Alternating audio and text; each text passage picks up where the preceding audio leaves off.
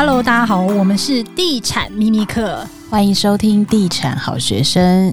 Hello，大家好，这一集要来回答粉丝私讯我们的问题哦，关于换屋大小事该怎么做才能省税呢？这一集同样邀请到我们的好朋友百亿房产教练 Rainba 来帮大家解惑哦。Hello，各位听众朋友，大家好，秘密客 Hello 你们好。这位粉丝呢，他就私讯说，大概在六年前呢，在三重买了人生的第一间房喽，是这个小两房的一个房型哦。啊，不过现在工作收入有增长了嘛，有换屋的打算了。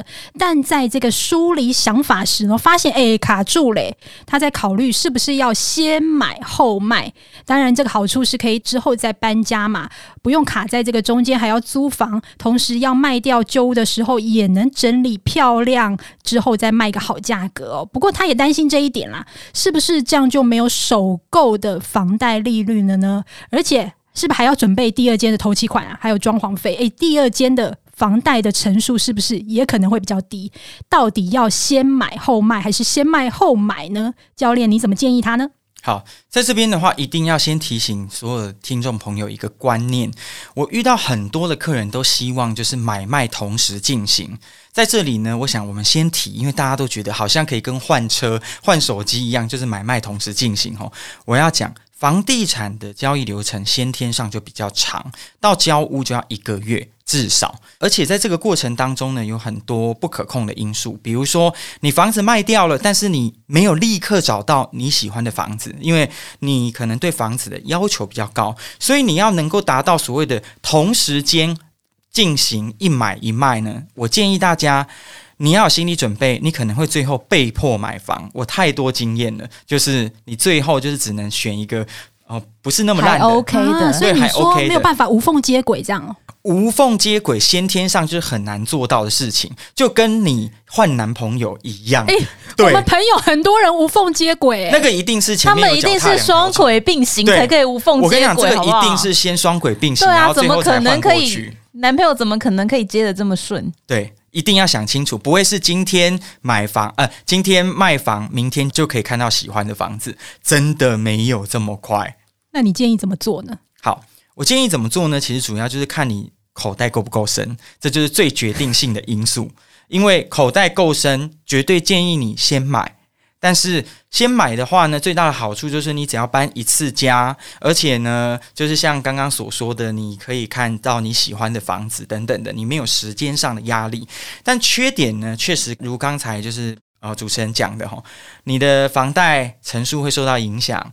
你的利率会受到影响，但银行是可以接受，就是要跟银行谈。如果我卖掉，你就帮我恢复，这个地方是可以谈的。哦，还有这样的一个小美感，就是你本来就打算要卖屋的话，你可以先跟银行说，我之后会卖。对，那卖掉之后，我通知你，你再帮我就是调成首购的利率。对对对，所以这个问题其实就是不是太大的问题。对，那另外的话就是你的自备款一定要够多，因为你呃。两房的层数，二房的层数会受到影响，而且你旧的房子还没卖掉，对。而且现在就是交易的观望期是不是会比较长一点？对啊，交易的观望期会比较长啊。那这也是我说，你不要太想的太天真，说就可以马上卖掉，马上卖掉，马上买到，这个东西没有这么简单。所以要先买后卖，还是先卖后买的决定性因素，就是麻烦你去看一下你的银行存折。对，你要看一下你的银行存折，还有就是银行愿不愿意贷给你这么多，因为你要同时背两间房子的贷款。嗯，嘿，那有些听众朋友可能会想说，诶，不会啊，我可以选择就是哦，比如说哦，我买我太太的名字啊，或买我家人的名字啊，等等等等的。那我要在这里说，当然你可以这么做，但相对的你就没有办法使用重购退税。啊，对，因为他要同一个人的名字，对，所以这个环节都是一个卡一个。所以为什么我说你决定先买还是决定先卖，最重要就是口袋的深度。OK，那既然说到这个重购退税啊，之前就是也有粉丝来问我们，就是关于这个的问题，就是他是想要换屋没错，但他买的第一间房是预售屋，他这个就没有办法符合重购退税规定。对，所有的预售屋的话呢，它都没有所谓的自用。对，因为预售屋还没交屋之前，它就是一个权利，所以不要想说预售屋有任何的节税的方法，其实都没有。那预售屋也不适用所谓的重购退税，只有等他交屋过户给你的那一天，你才开始有所谓的重购退税的可能。对，而且你你还要符合就是重购退税的相关规定，你要涉及啊什么之类的。对，我们之前我遇过一个客人很可爱哦，他买了我们的预售屋，然后买了之后他就。很兴冲冲的想说，那他就赶快去把他的旧屋卖掉，然后卖掉之后来跟我讲说，他要这样子可不可以重购退税？我就说你太晚来找我啦，因为你已经卖掉了。可是我们交屋，他动作太快，会超过两年。对，因为我们他当时买了半年之后，他就他就把旧房子卖了。那这样的情况呢，我们交屋还剩两年半的时间，所以根本来不及。嗯，对，要特别留意，有些会延迟交屋的。对，所以呢，我是建议大家就是不用这么心急，等到房子结构体都完成，外墙已经都可以看到了的时候，再来做这件事情就好了。因为按照一般的工程进度，当就是它外面会包阴架嘛，那当它阴架拆了之后，可能还需要半年的时间才会交屋到你的手上，因为它还要做内装，所以这个部分不用太紧张。OK，我们先帮就是刚刚头上有问号的朋友们科普一下重构退税是什么东西。呃，如果是换屋主的话，他就是可以把税退给你，但是他要符合一些规定，就是你要在两年内换屋，而且必须要符合自用的规定。那如果有符合的话呢，不管你是先买后卖，或是先卖后买，只要你的买价是高于卖价，其实呢就可以全额退税。嗯，而且这个要特别注意哦，就是你买了这个新屋，五年内你是不可以改做出租或营业的，不然你会被追税哦。对，而且你户籍一定要设在里面哦，你不可以迁出去哦，它要连续设籍哦。对，所以预售屋根本就不可能符合重购退税，因为它根本没办法让你设计。对，没错，是的。好，那如果是这个暂时不想卖房，打算要先买后卖，如果在这个资金哦不足的状况下，是不是建议说，诶，可以利用这个房屋进行增贷？有这样的方式吗？哦、有些人是确实用这样的方式啊，但前提就是我刚刚说的，银行要算得过你同时增加了这么多的负债。所以，如果你真的又想节税又想换屋的话，我的建议是这样子。因为我们要节税，所以只能登记自己，不能登记别人。所以呢，你是要用你的另一半或你的家人去信贷啊，或者是去用他的房子去贷，这样才不会影响到你这一边的节税跟你这边的银行的这个放贷的额度。OK，那对换屋族来说，还有哪一些可以省钱的小撇步呢？呃，还有省钱的小撇步，就是呃，有一些就是可能会有违约金，就是房贷的违约金。那可以跟银行试着谈，说我新买的房子也跟你们继续贷，是不是违约金可以减免一些？那这个部分的话，就是跟银行去谈，那有可能会有一些空间。那另外的话呢，就是在换屋的时候，我们可以。就是呃，把一些能用的东西呀、啊，就把它带走啊。那这样子相对的，你可以省掉一些成本。哦，这个倒是可以。我们之前就是有好朋友换房，他本来就是好像连马桶就打算搬过去。马桶也太夸张了吧？是蛮疯的。就是你还要拆除，然后整个带过去，哇，这也不容易耶，就蛮过来的。好，那这个说到这个换房，我最近也处在这个同样的状况哦。但通常是不是要卖房，整个房子清空，包括家具撤掉，比较容易成交啊？呃，我觉得会建议哦，看你的房子装潢的屋龄，就是是多久。如果你是那种三十年、四十年、哦、一手有雕花的那一种，对，然后你是那种很对很旧的那种家具，就比如说那种木头的沙发，对，爸爸妈妈那个时代的家具，哎，对对对对对，就是那种木头扶手的啊，还是什么大理石扶手的、啊，我建议你就把它清掉吧。那如果你的家具是那种十年内的，那你可能留在那边还比较漂亮一些哦。所以就是看你的东西是好的，是你觉得是加分的，还是你的东西已经旧到就是根本就是扣分。对，嗯，那到底是空屋比较好卖，还是就是装潢完整的那种比较好卖？当然我会觉得还是有装潢的比较好卖，因为但前提是那个装潢是美的，是新的，因为旧的装潢都是减分。可是新的装潢有那种塑胶感的装潢啊，就感觉、就是新的美的装潢。对，重点是“美”那个字。对对。但是，所以呃，真的有点为难，你知道，因为其实有装潢的房子卖相比较好，但是其实装潢的部分并不能帮房价增加很多，所以大家就是自己应该这么说啦。其实我之前在呃。就是别的 YouTube 专访里面就有提到了，请大家就是还是要抓一下你的装潢预算啦，因为很多时候呢，你的装潢预算花太多钱，比如说一千万的房子，你花了三百万装潢，那我可以很肯定的告诉你，这装潢绝对赔定了。对，哦，嗯，就是 把我肩上的那个，把我背上的剑拔起来，谢谢，有点痛。不是因为他花很多钱装潢哦，真的吗？他现在很想哭，但他没有、啊，我我要住到死，我没有要卖啊，他要住在这边，对啊，我要我要住到九十九岁，然后直接去养老院。对，就是呃，装潢的部分呢、啊，我会建议大家第一个抓你的房价大概十到十五趴，不要超过。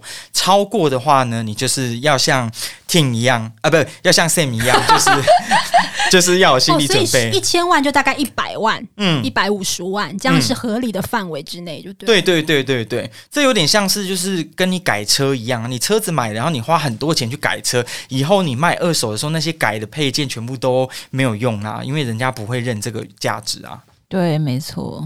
那又有哪一种装潢是在这个中介市场是乏人问津、超冷门的滞销物件呢？好，在这边呢，我要提醒大家，如果你希望你未来房子能够卖一个不错的价格，你的装潢是能够回本，甚至能够加分的话呢，请特别特别避开过度个性化的装修。过度个性化的装修，比如说，哦、比如说呢，你看过什么很特别的？我们就讲，就是那个台中捷运。那个掉下来的那栋大楼，你们可以去看，大家都在写那个金色的鸟很丑嘛，对不对？那这个东西就是一个非常特殊、特殊，对，为了符合建设公司老板的品味，然后做的一个东西。那这个东西就是很个人化的。那我们大家都觉得那个东西可能不是那么好看哦。所以你看，不止室内的装潢，到外观。可能它的设计也会影响到，是不是？对，因为呃，所谓的个性化装修是太某个风格太强烈。包括我自己其实也吃过一次亏。我自己买第一间房子的时候在细致，那因为我比较喜欢那种深色暗色的装潢，然后我就做的很很灰黑这样子，很暗，对，很暗。结果后来就发现呢，女生都不喜欢。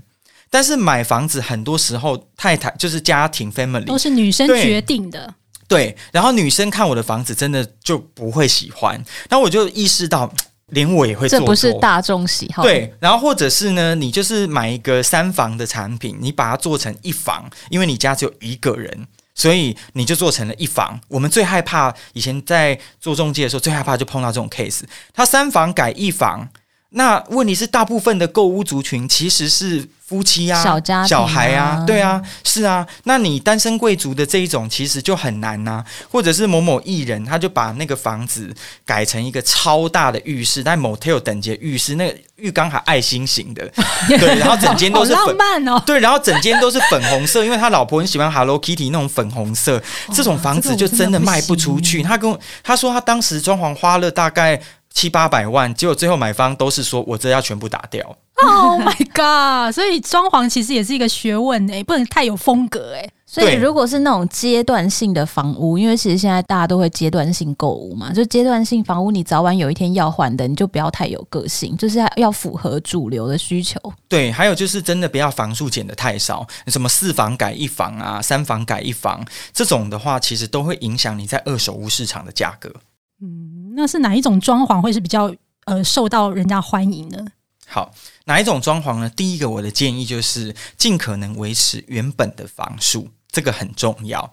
第二个的话呢，就是你在装修的时候是，比如说极简风。或者是现代风，比较 safe，对，比较 safe 的风格。你现在市场上，如果你要走那种奢华、超级奢华风，就又很花钱，然后又很挑人，或者是那种就是很工业风。我曾经看过一个房子哦，它进去里面呢、啊，就是因为它那个那个全部就是你会觉得我进到工地，或者是进到那种工业风的咖啡厅，这种其实都会影响到就是你的销售。哦，你说可能铁件很多啊，或者是它是裸露的墙面之类的。对，然后它地板也是，就是那种就是灰色的那种盘多磨地板，对，就是那种水泥地板。那很美啊！你刚才说那个灰，你把之前的房子弄成灰暗，我忽然想到，我之前看过一间，我觉得此生看过装潢最特别的房子，它是一个建设公司的董事长，哎呀，还是董事长都蛮任性，他把他的整个房子漆成黑色的，然后他还在里面就是用那个织品做了一个茧。